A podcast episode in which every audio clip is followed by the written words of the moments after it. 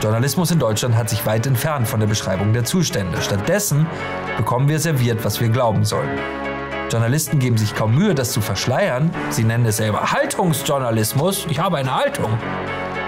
Haltung heißt, dass sie nicht erfahren, was ist, sondern was sein soll.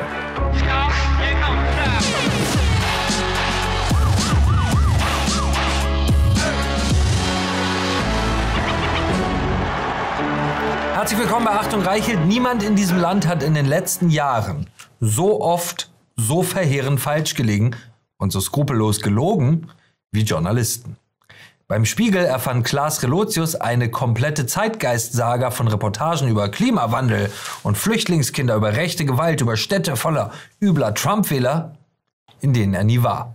Er erfand, was man beim Spiegel hören wollte und wurde dafür überhäuft mit Journalistenpreisen.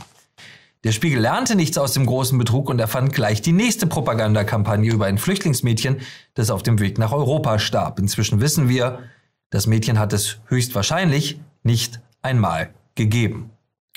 Das Portal T-Online erfand einen Artikel über rechtsextreme Gewalt in der Silvesternacht im sächsischen Borna, um von der Gewalt von Menschen mit Migrationshintergrund abzulenken. Ganz bewusst. Bild verkündete einen russischen Raketenangriff auf Polen und der Chefredakteur forderte höchstpersönlich die Bombardierung russischer Stellungen als Vergeltungsmaßnahme. Auf dem Titel des Spiegels steht Alpen ohne Schnee, Alpen ohne Schnee, während in vielen Skigebieten der Alpen in den allermeisten mindestens ein halber Meter Schnee liegt. In der Pandemie machten sich nahezu alle Redaktionen dieses Land zu Lautsprechern von Wissenschaftsaktivisten. Sie propagierten, was Regierung und Hofwissenschaftler vorgaben. Sie schrieben Sätze von furchterregender Kälte, Boshaftigkeit und Menschenverachtung wie Möge das ganze Land mit dem Finger auf sie zeigen. Über ungeimpfte. Sie brüllten auf Menschen ein, die keine Impfpflicht wollten. Sie verunglimpften und kriminalisierten nahezu jede abweichende Meinung. Sie haben fast alle mitgemacht. Sie haben uns jahrelang von einer Energiewende erzählt, die so nie existiert hat und jetzt vor unseren Augen implodiert. Diese Journalisten verschweigen und vertuschen seit Jahren die offenkundigen Probleme von illegaler Migration, die wir gerade einmal wieder auf so bittere Weise erleben mussten mit einem Mord an zwei jungen Menschen. Sie erfahren in deutschen Medien nichts über die atemberaubenden Enthüllungen der Twitter-Files, nichts darüber, wie diese allmächtige Plattform über Jahre unliebsame Menschen und Meinungen zensiert hat. RTL, dieser riesige Fernsehsender, der Milliarden verdient hat mit Shows, in denen geistig minder bemittelte Menschen zynisch vorgeführt werden, erklärt uns plötzlich, dass wir transsensibel sprechen sollen. Transsensibel. Dass Menschen kein Geschlecht haben, sondern es ihnen bei der Geburt zugewiesen wird. Und wehe, sie sagen etwas anderes. es ist egal, ob wir das Fake News oder Propaganda nennen. Für viele Journalisten ist diese Art der Berichterstattung ein legitimes Mittel zur Durchsetzung ihrer Weltsicht geworden. Und es ist immer dieselbe links-grüne Weltsicht. Journalismus in Deutschland hat sich weit entfernt von der Beschreibung der Zustände. Stattdessen bekommen wir serviert, was wir glauben sollen. Journalisten geben sich kaum Mühe, das zu verschleiern. Sie nennen es selber Haltungsjournalismus. Ich habe eine Haltung. Haltung heißt, dass sie nicht erfahren, was ist, sondern was sein soll. Der Journalismus steckt in Deutschland wie in so vielen westlichen Demokratien in einer tiefen Vertrauenskrise und zwar vollkommen zu Recht. Wenn Sie in der Wahrheit des deutschen Journalismus leben, dann sind Hunderttausende Facharbeiter, Ingenieure und Ärzte in ein Land geströmt, in dem wir Stahl- und Chemiewerke mit Wind und Sonne allein betreiben und eine geeinte Wissenschaft, folgen Sie der Wissenschaft, zu dem Ergebnis gekommen ist, dass eine nebenwirkungsfreie Impfung und hochsinnvolle Corona-Maßnahmen uns vor Millionen Toten bewahrt haben. Sie alle wissen, dass dieses Land so nicht existiert, aber trotzdem wird es genauso in den deutschen Medien beschrieben, Tag für Tag. Seitdem die Grüne Partei regiert, fühlen sich viele Journalisten noch einmal bestärkt. Sie fühlen sich ebenfalls als Wahlsieger. Als medialer Arm einer Bewegung, die ohne Rücksicht auf Fakten und Mehrheiten ein anderes Land schaffen will. Wir haben es mit einer Kulturrevolution zu tun und große Teile des deutschen Journalismus haben sich in ihren Dienst gestellt. Ich persönlich halte das Wort Lügenpresse für falsch, weil ich viele großartige Journalisten kenne, denen damit Unrecht getan wird. Aber ich kenne noch mehr Journalisten, die die Umerziehung ihres Publikums als heiligen Auftrag betrachten und bereit sind, dafür Märchen und Lügengeschichten zu verbreiten, die ihre eigene Wahrheit berichten wollen und diese nicht mehr hinterfragen. Der Grund, warum wir mit Achtung Reichelt Erfolg haben, ist einfach. Wir sagen, was ist. Und wir zeigen mit unseren Reportern, was ist. Millionen Menschen werden sich von Medien abwenden, die genau das nicht mehr tun. Diese Menschen werden sich anderen Medien zuwenden, zum Beispiel uns. Weite Teile des deutschen Journalismus in Deutschland existieren überhaupt nur noch, weil Bürger gezwungen werden, sie zu finanzieren. Ich spreche von ARD und ZDF, von den öffentlich-rechtlichen Medien. Ich habe für mich persönlich beschlossen, dafür keinen Cent mehr zu bezahlen. Ich kann das nicht mehr mit meinem Gewissen vereinbaren. Das Deutschland der Medien ist das Deutschland, das die Mächtigen gerne wollen. Sie sehen hier Altkanzlerin Angela Merkel und Tina Hassel, die Chefin des ARD Hauptstadtbüros. Wer hier kritische Distanz zwischen Regierung und Journalismus erwartet, der wird gnadenlos enttäuscht. Mächtige sind zu einem Establishment verschmolzen, das sich gegenseitig vor Widerspruch beschützt. Unter Merkel hat es angefangen, jetzt mit einer grünen Regierung muss sich der Fanclub nicht einmal mehr verstecken. Sie sagen, was die Mächtigen gerne hören wollen. Nicht zu sagen, was alle sagen, zu hinterfragen, zu kritisieren, ist nicht nur riskant geworden in diesem Land, sondern auch eine Marktlücke im Journalismus. Wir füllen diese Lücke gerne für Sie, aber wir sind nicht allein. Auch die Neue Zürcher Zeitung, eine der ältesten und besten Zeitungen der Welt, beschreibt Deutschland so, wie Deutschland ist und nicht so, wie die Grüne Partei es hören will. Wir haben in der NZZ, hier habe ich sie, einen Artikel gelesen, von dem wir glauben, dass Sie ihn kennen sollten, damit Sie wissen, wie man unser großartiges Land inzwischen aus dem Ausland, aus der neutralen, sehr gut funktionierenden Schweiz heraus betrachtet. Geschrieben hat diesen Artikel NZZ-Chefredakteur Erik Goya. Der Artikel ist auf Seite 1 erschienen. Die Überschrift lautet Deutschland verspielt seinen Ruf. Der Artikel beginnt mit folgenden Worten. Die Deutsche Bahn und die Bundeswehr haben viel gemeinsam. Beide sind in jämmerlichem Zustand. Beide sind Opfer einer postmodernen Politik, die Deutschland wie ein Entwicklungsland aussehen lässt. Wie ein Entwicklungsland. Das sind harte Worte. Wenn Sie deutsche Medien verfolgen, sind das auch überraschende Worte. Werden wir nicht von aller Welt bewundert für unsere Effizienz, für unsere Pünktlichkeit, für großartige Produkte, für unsere Energiewende? Gehen wir nicht der ganzen Welt voraus mit unserer großartigen Idee wie der Energiewende? Deutsche Medien sind vor allem damit beschäftigt, unser Land, in dem Behörden immer noch über Faxgeräte miteinander kommunizieren, zum Maßstab für den Rest der Welt zu erklären. Deutsche Medien waren es, die es in der Corona-Pandemie geradezu herbeisehnten, dass in Schweden Menschen röchelnd auf der Straße ersticken, weil das Land, diese Schweden, den fanatischen Lockdown-Weg der Deutschen nicht befolgen wollte. Deutsche Medien erfinden ein moralisch, politisch, gesellschaftlich und technologisch überlegenes Land, das es gar nicht gibt. So sieht uns der Schweizer Erik Guyan. Ich zitiere. Die Bundesrepublik war einmal ein Land, in dem die Züge pünktlich fuhren. Die Verwaltung war preußisch, manchmal obrigkeitsstaatlich, aber meistens effizient. Das war einmal. Dann kommt Erik Guya auf das Staatsunternehmen zu sprechen, das wie kein anderes sinnbildlich für den Niedergang unseres Landes steht, die Deutsche Bahn. Er schreibt, Will man mit dem Zug nach Deutschland reisen, begibt man sich auf einen Hindernisparcours. Aber eigentlich ist dieses Wort noch eine Verharmlosung. Solange der ICE nur eine Stunde Verspätung hat, kann man sich glücklich schätzen. Manche Anschlusszüge verwandeln sich in Geisterzüge. Sie werden angekündigt, treffen aber niemals ein.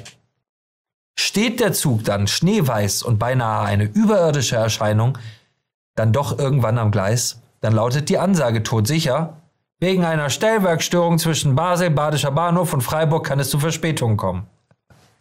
Die Bahn schätzt die Möglichkeitsform. So behalten ihre Passagiere einen Rest an Hoffnung. Eriko ja sagt, sich mit der Deutschen Bahn zu beschäftigen und keine Satire zu verfassen, ist eine Herausforderung. Er vergleicht eine Fahrt mit einem deutschen Zug mit einer Bahnfahrt in Indien und ruft uns zu, willkommen in der dritten Welt, willkommen in Deutschland. Noch viel härter geht Goya bei einem anderen Thema mit dem Zustand unseres Landes ins Gericht einem Thema, bei dem es nicht pünktlich oder unpünktlich äh, geht, sondern um Leben und Tod. Unsere Streitkräfte, die für die Verteidigung unseres Landes im Kriegsfall verantwortlich sind. Die Bundeswehr, so schreibt Goya, hat inzwischen in der NATO einen Ruf wie die Deutsche Bahn im zivilen Leben. Das Ausland blickt auf die Bundesrepublik und fragt sich, was aus ihren Tugenden wie Tüchtigkeit und Organisationsgabe geworden ist.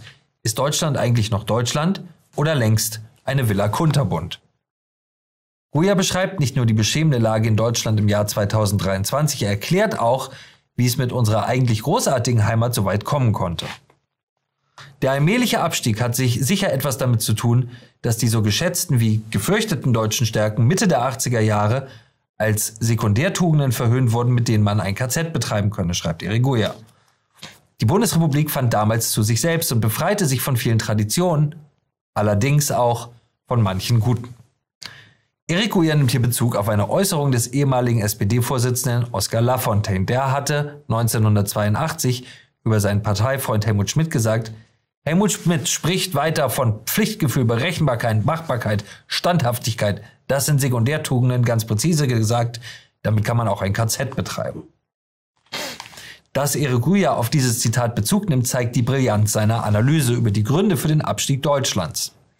Denn diese Äußerung von Lafontaine ist ein verstörendes Beispiel dafür, wie es Ideologen gelingen konnte, mit einem einzigen Satz das Denken einer ganzen Politikergeneration zu prägen und die Werte eines politischen Gegners, der in diesem Fall sogar ein Parteifreund war, mit dem Stichwort KZ vollständig zu diskreditieren. Pflichtgefühl, Berechenbarkeit, Machbarkeit, Standhaftigkeit.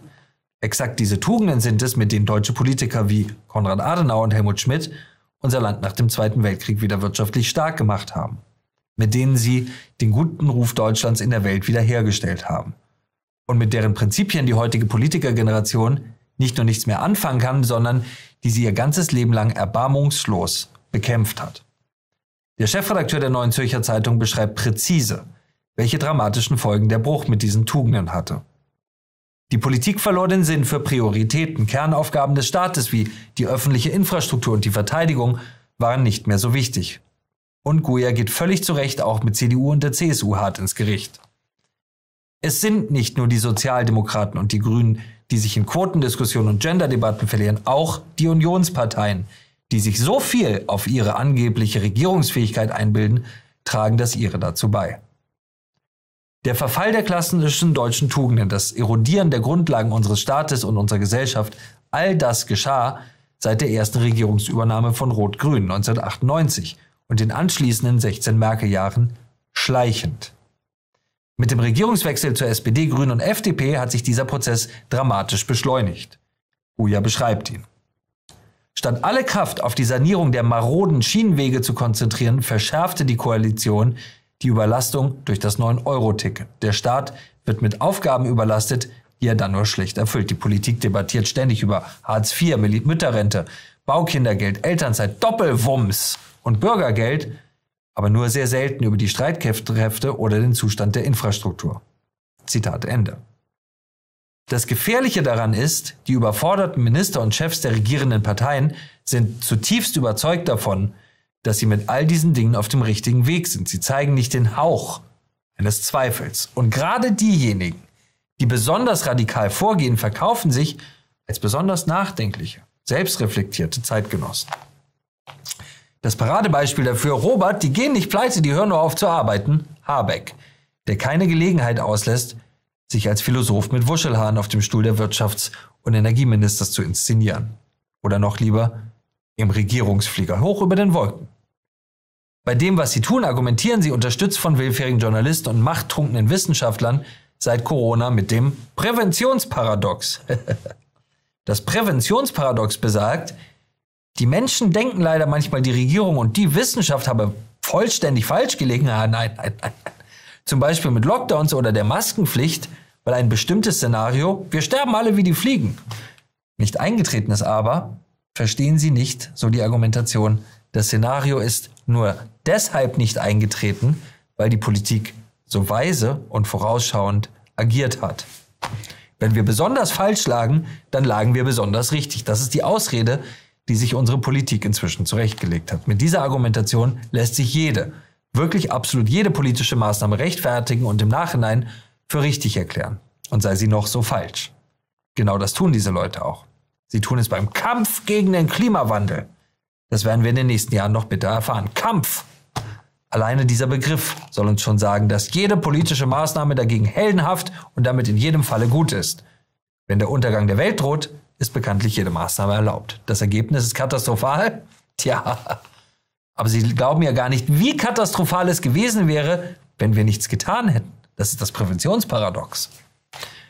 Sie tun es auch ganz besonders gerne bei ihrer wahnhaften Sorge um die angebliche Benachteiligung von allen möglichen Minderheiten. Sie verpacken ihre völlig fehlgeleitete Politik dabei in wohlklingende Begriffe, die ohne jede Substanz sind. Eric Guya schreibt dazu in seinem großartigen Kommentar, Politik muss sich nicht beständig neue Schlagworte wie Wissensgesellschaft oder Chancengesellschaft als inhaltsleere Kulisse hin und her schieben, sondern ein paar Dinge gründlich tun. Sie sollte der Versuchung widerstehen, jedem Trend und jeder Minderheit hinterherzulaufen. Man muss den Staat auch nicht durch immer neue Aufgaben überlasten, die er im Zweifel dann doch nicht ordentlich erfüllt. So können die Bürger schon selbst entscheiden, wann sie eine Maske aufsetzen. Sie brauchen keine Gouvernante, um ihr Leben zu führen. Und er schließt seinen Kommentar mit den Worten, weniger wäre mehr, dann würden internationale Beobachter Deutschland auch wieder für Deutschland halten. Mir jetzt aus Zürich zugeschaltet ist der großartige Roger Köppel, Herausgeber, Chefredakteur und Eigentümer der Weltwoche. Das heißt, niemand kann ihm da irgendwas sagen. Und er ist einer der größten Kämpfer für die Meinungsfreiheit. Und vor allem, und das schätzen wir so besonders an ihm, er ist immer gut gelaunt. Roger, herzlich willkommen. Ja, danke vielmals, Julian. Alles Gute nach Deutschland. Wir wollen äh, sprechen über einen erschütternden Befund aus der Schweiz. Die neue, neue, neue Zürcher Zeitung schreibt auf Seite 1, Deutschland verspielt seinen Ruf. Ein Beitrag des Chefredakteurs, der Deutschland darin als Entwicklungsland und Dritte Weltland bezeichnet. Besonders, weil Bahn und Bundeswehr in Deutschland so in katastrophalem Zustand sind. Wie schlimm steht es aus deiner Sicht um Deutschland?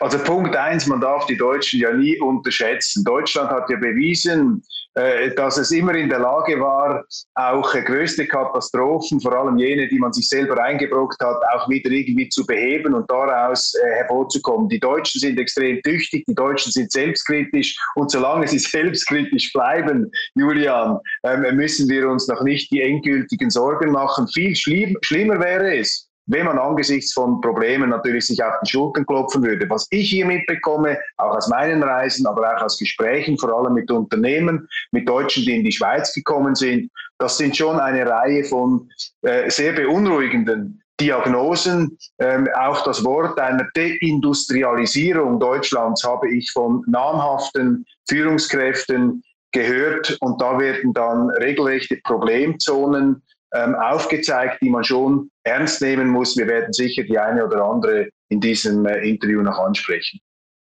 Die Deutsche Bahn ist ein besonders prominentes Beispiel in diesem Artikel. Man kann in Deutschland eigentlich gar nicht mehr leben, ohne Horrorgeschichten von der Bahn selber zu erleben äh, oder sie zumindest von Freunden erzählt zu bekommen. Ich sage immer, die Deutsche Bahn ist das erste Bahnunternehmen der Welt, was es unmöglich gemacht hat, seinen Zug zu verpassen, weil der Zug eh erst anderthalb Stunden später kommt.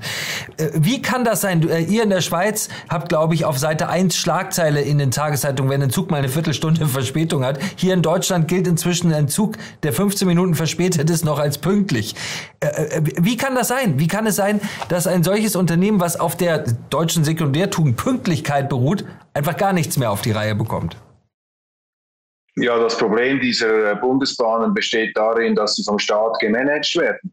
Und ich meine, der Staat ist ja nicht bekannt dafür, dass er eine besonders große unternehmerische Kompetenz hat. Und in der Schweiz, äh, muss man sagen, sehen wir ähnliche Entwicklungen, auch äh, Verspätungen, ähm, Zugsausfälle, die sich häufen. In der Schweiz hat das mit einer extremen Zuwanderung der letzten Jahre zu tun. Wir haben ja weit über eine Million an Bevölkerung gewonnen. Für ein 8-Millionen-Volk ist das extrem viel. Und diese Infrastruktur ist am Anschlag. In Deutschland hatte ich immer den Eindruck, dass bei der Deutschen Bahn äh, die Neigung besteht, mehr Geld in kolossale Glasbauten und Glaspaläste am Potsdamer Platz zu investieren, als eigentlich die unternehmerische Kernaufgabe wahrzunehmen. Aber da bin ich zu weit weg, um das zu diagnostizieren. Das größte Problem aus meiner Sicht der deutschen Wirtschaft ist tatsächlich das Energieproblem. Also ein Energieproblem, das man sich selber eingebrockt hat. Einerseits durch eine Energiewende, die du, die du schon als Energieende bezeichnet hast, bei Wolkenkuckucksheime und jetzt natürlich auch durch die ganze Sanktionspolitik gegenüber Russland, die dazu geführt hat, dass äh, Deutschland die Industrie tatsächlich ähm, möglicherweise im Begriff ist, aus dem Wettbewerb herausgepreist zu werden. Das sind zumindest Aussagen, die ich von Industriellen höre. Die Deutsche Bahn ist da auf dieser äh, Prioritätenliste in diesem Gruselkabinett jetzt noch nicht äh, an der Spitze äh, der Sorgen angelangt. Die Deutsche Bahn ist ja aber auch irgendwie ein Symptom für dieses selbstabschaffende Management unserer Zeit. Also die Deutsche Bahn hat Regenbogenzüge und woke Social Media Abteilung. Das Problem ist einfach, die Züge kommen nicht. Ist das ein äh, gesamtgesellschaftliches Phänomen? Infrastrukturprobleme sind immer ein Symptom eines gesellschaftlichen Zustands. Ich meine, blenden wir mal zurück, in Italien gibt es ja immer noch Nostalgiker, die sagen, Mussolini war ganz schlimm, aber wenigstens waren die Züge pünktlich. Das heißt also, die Pünktlichkeit einer Infrastruktur ist sozusagen Ausdruck, wenn man so will, der, der Präzision und einer ja, allgemeines, allgemeinen Zustands. Und so gesehen ist das natürlich schon ähm, bezeichnend. Mir ist aufgefallen, als ich in Berlin, und ich bin öfters in Berlin, wenn ich da in äh, Quartieren bin, selbst an einer Friedrichstraße, also an diesen edlen äh, Adressen, dass sich generell der Zustand auch der Straßen, des ganzen öffentlichen Eindrucks, das hat sich verschlechtert. Und wenn ich mir dann vorstelle, dass wir hier sozusagen an den Parademeilen sind, äh, wie sieht es dann in den sogenannten äh, Scherbenquartieren aus, in den Problemvierteln. Also hier glaube ich schon, dass, äh, dass Probleme zu sehen sind. In Berlin vielleicht vor allem dann auch mit dieser rot-rot-grünen Regierung, also mit dieser sozialistischen Regierung verbunden. Aber ich glaube, das ist äh, schon ein Symbol, das ist ein, ein Sinnbild vielleicht auch einer Fehlentwicklung in Deutschland, diese Infrastrukturprobleme. Wir haben es zumindest noch nicht oft in der Vergangenheit erlebt, dass wir als äh, dritte Welt- oder Entwicklungsland bezeichnet werden. Äh, ist es vielleicht so, dass sich Politik immer mehr in ja äh, so eine Gesellschaftspolitik flüchtet mit Modeworten, mit an dem Kampf gegen Rassismus, Antirassismusbeauftragten, Integrationsbeauftragten, noch einem Beauftragten, Kulturprojekten, gesellschaftlichen Transformationsprojekten, anstatt einfach ganz konkret das Leben von Menschen besser zu machen? Also ich glaube, das ist definitiv der Fall. Und in Deutschland ist sowieso immer zu beobachten, dass der Staat eine viel zu große Rolle spielt, auch in der Wirtschaft. Wenn ich jetzt schaue, was äh, Kanzler Scholz am World Economic Forum gesagt hat, er hat sich dahingestellt und gesagt, äh, wir wollen mit Deutschland sinngemäß eine grüne Supermacht werden quasi mit der staatlichen Brechstange soll da eine sozusagen neue Form der Industrialisierung von oben durchgepeitscht werden mit Politikern, die sich anmaßen zu wissen, wie ein Industriestandort wie Deutschland in Zukunft sich aufstellen soll, Gleichzeitig beobachten wir, beobachte ich mit Sorge, wie zum Beispiel die glorreiche Automobilindustrie durch Auflagen, durch planwirtschaftliche Konzepte, allerdings ohne Plan, in da so eine grüne Richtung geschoben äh, werden soll. Gleichzeitig erkennen wir, dass all diese Szenarien, Stichwort Energiewende, nicht aufgehen. Ungeachtet dessen bleiben die Politiker unbescheiden und meinen, sie wüssten,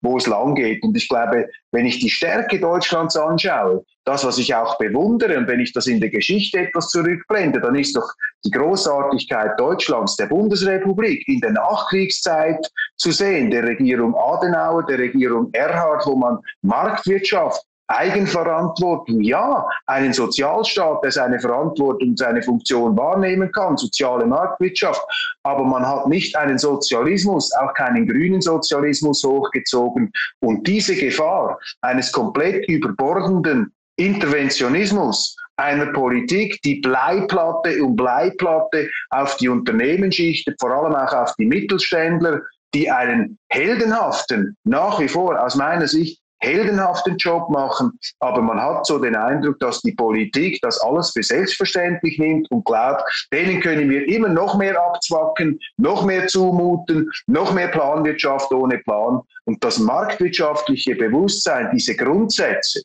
die sind verloren gegangen. Und ich muss sagen, bei aller Kritik, die da immer wieder geäußert wird, der letzte Kanzler für mich, der das noch einmal zurückgebracht hat, war Gerhard Schröder mit seiner Agendapolitik. Aber das ist schon sehr, sehr lange her, gespenstisch lange her, könnte man sagen.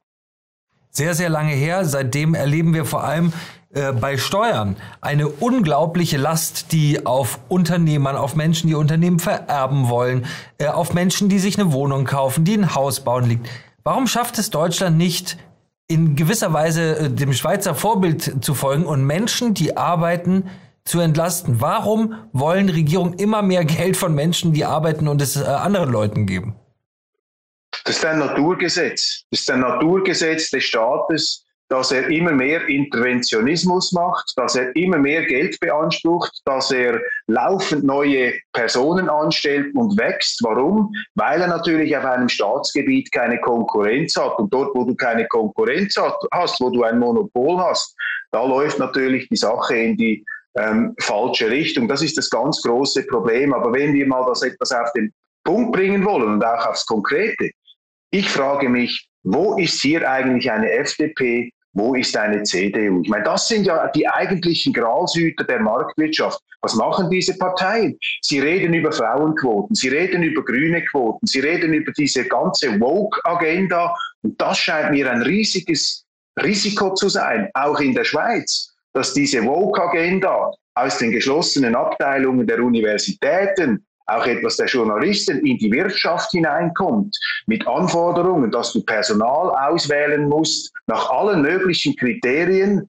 ob sie biologisch stimmen, ob die Hautfarbe, die geschlechtliche Orientierung stimmt, aber das Kriterium, das eigentlich zählt, nämlich ob sie kompetent sind, ob sie die Leistung bringen können, das wird komplett in den Hintergrund geschoben. Wir sehen in Deutschland, in der Schweiz, eine massive Zwangsvergrünung der Finanzindustrie. Die Banken bekommen Befehle des Staates zu sagen, in diese und diese Industrien darfst du nicht mehr investieren. Und das nannte man früher ähm, bei den klassischen liberalen Ökonomen die Anmaßung des Wissens durch den Staat, der glaubt, den Unternehmen, den Konzernen vorschreiben zu können, es besser zu wissen. Die Leute, die in ihrem Leben noch nie einen Bleistift verkauft haben, Julian, die noch nie ein Salatblatt verkauft haben, die glauben, sie können jetzt zum Beispiel einem Industriellen in Deutschland sagen, wie er seinen Betrieb organisieren soll und gleichzeitig schöpfen sie immer mehr Geld ab, das dann der Wirtschaft fehlt für Investitionen. Und dieses Bewusstsein, das ist mein letzter Punkt, zeugt natürlich von einer gewissen, ich sage es jetzt etwas drastisch hier, um die Leute vielleicht auch aufzuprovozieren, ähm, äh, das zeugt von einer gewissen Wohlstandsverwahrlosung. Man glaubt einfach in der Politik, alles mit Geld zuschütten zu können. Wir haben Schönwetterkapitäne, die glauben, äh, die Bäume wachsen in den Himmel und es fehlt etwas dieses Bewusstsein, das die Bundesrepublik groß gemacht hat, das bewundert wird, das auch ich persönlich bewundere. Die Leute müssten mehr Ludwig Erhard, Adenauer, Franz Josef Strauß. Sie müssen zurückgehen, auch in die klassischen liberalen ähm, großen Persönlichkeiten und wegkommen von diesem Softsozialismus oder Hardcore-Sozialismus, der sich da ausbreitet, ordnungspolitisch. Kommen wir noch ganz kurz zu eben dieser letzten Schutzbastion der freien Marktwirtschaft, den Liberalen. Was um Gottes Willen ist in die Liberalen gefallen? Was, diese FDP ist doch nicht mehr wiederzuerkennen. Diese FDP ist übrigens auch verantwortlich für den Zustand der Bahn. Sie stellt den Verkehrsminister, sie macht jetzt FFP2-Maskenpflicht in Zügen mit, während sie in äh, Flugzeugen nicht gilt. Sie hat eine komplett äh, durchgewalkte Gesellschaftsagenda auf einmal. Aber um das, was du gerade beschreibst, geht es gar nicht mehr. Was ist in die deutsche FDP gefahren? Ich habe mich das auch gefragt, Julian, weil äh, wenn ich, du, wir, wir kennen natürlich einen Christian Lindner, wir äh, sind vertraut mit den äh, Personen, die diese FDP prägen und wir müssen sehen, die FDP ist gewählt worden in diese Regierung ganz klar als bürgerliches Gegengewicht zu den Grünen und zu den Linken. Das ist de, der Grund des Erfolgs, weil Christian Lindner gesagt hat, wenn wir kommen, wir sind nicht für die Linken, wir sind nicht für die Grünen, wir sind eben für diese Dinge, die wir jetzt eben besprochen haben. Und kaum war ähm, Christian Lindner in der Regierung, so mein Eindruck, ähm, dann hat so eine Art Persönlichkeitsveränderung stattgefunden, dass er plötzlich so etwas wie der ähm, der, äh, der äh, sich überassimiliert hat, überintegriert hat, dass er sehr stark damit beschäftigt war, einen staatsmännischen Eindruck zu machen, auch hier sozusagen zu beweisen, dass diese Regierung äh, zusammenarbeiten muss. Und ich kann das verstehen, ist vielleicht nicht ganz einfach, diese Doppelrolle zwischen quasi ein bisschen oppositionell, aber in so einer Regierung. Aber hier hat man dann große Fehler gemacht, indem man auch die Agenda der anderen plötzlich sich zu eigen gemacht hat mit eben Quotenfragen, mit solchen Regelungen, die ganze Energiepolitik, ähm, die man ja kritisieren müsste, musste man nachvollziehen. Und wenn ich jetzt die Umfragen anschaue, dann findet ja da eine äh, wirklich, also fast eine Kernschmelze statt. Und die Leute sind sehr enttäuscht von der FDP, gerade die, die damit die Hoffnung verbunden haben, dass eben dieses liberale, dieses marktwirtschaftliche oder liberal-konservative Gedankengut dann auch als Stachel im Fleisch dieser rot-grünen Regierung drin ist. Also ich glaube, es gibt eine sehr, sehr große Unzufriedenheit und die Tatsache, dass wirklich also Top-Leute aus Deutschland auch in die Schweiz auswandern, ich will damit überhaupt nicht kokettieren, ich, äh, ich finde das immer bedauerlich, wenn, wenn, wenn, wenn Leute sagen, ich bin frustriert, ich kann da, ich sehe keine Zukunft für mein Unternehmen. Ähm, dann stimmt etwas nicht mehr. Dann muss sich Deutschland fragen, warum sind wir nicht mehr attraktiv für diese tollen, hervorragend ausgebildeten und innovativen Unternehmer. Ich vertraue aber auf Deutschland, weil ich sage, nehmen wir einen Europapark, nehmen wir andere Unternehmungen, diese mittelständischen Familien, die immer noch Hidden Champions sind, Weltmarktführer, du kennst den Namen nicht. Das zeigt, dass eben die Tüchtigkeit nach wie vor da ist, aber bedauerlicherweise, dass die Politik fast versessen darauf scheint, diesen Unternehmen, auch den kleinen und mittleren, das Leben schwer zu machen. Bedauerlich. Zutiefst bedauerlich. Roger Köppel, vielen Dank äh, für diese wie immer brillante und wie immer heitere Einschätzung unseres Landes. Danke dir heute etwas weniger heiter, aber wir geben ja die Hoffnung nicht auf. Weißt du, was die provokativsten Sätze heute sind, die provokativsten Worte in der deutschen Sprache? Was? Ich glaube an Deutschland. Ich glaube an Deutschland. Das ist eigentlich fast ein bisschen provokativ hier. Also man darf die Hoffnung da nicht aufgeben. Ich meine so eine Koketterie. Ich glaube es tatsächlich, weil diese Probleme, über die wir gesprochen haben, öffnen den Leuten die Augen und sie sehen, dass es so nicht weitergehen kann. Wir müssen wieder anpacken, die Ärmel hochkrempeln, auch in der Schweiz. Lieber Roger, klingt dieser Satz, ich glaube an Deutschland, verdächtig rechts.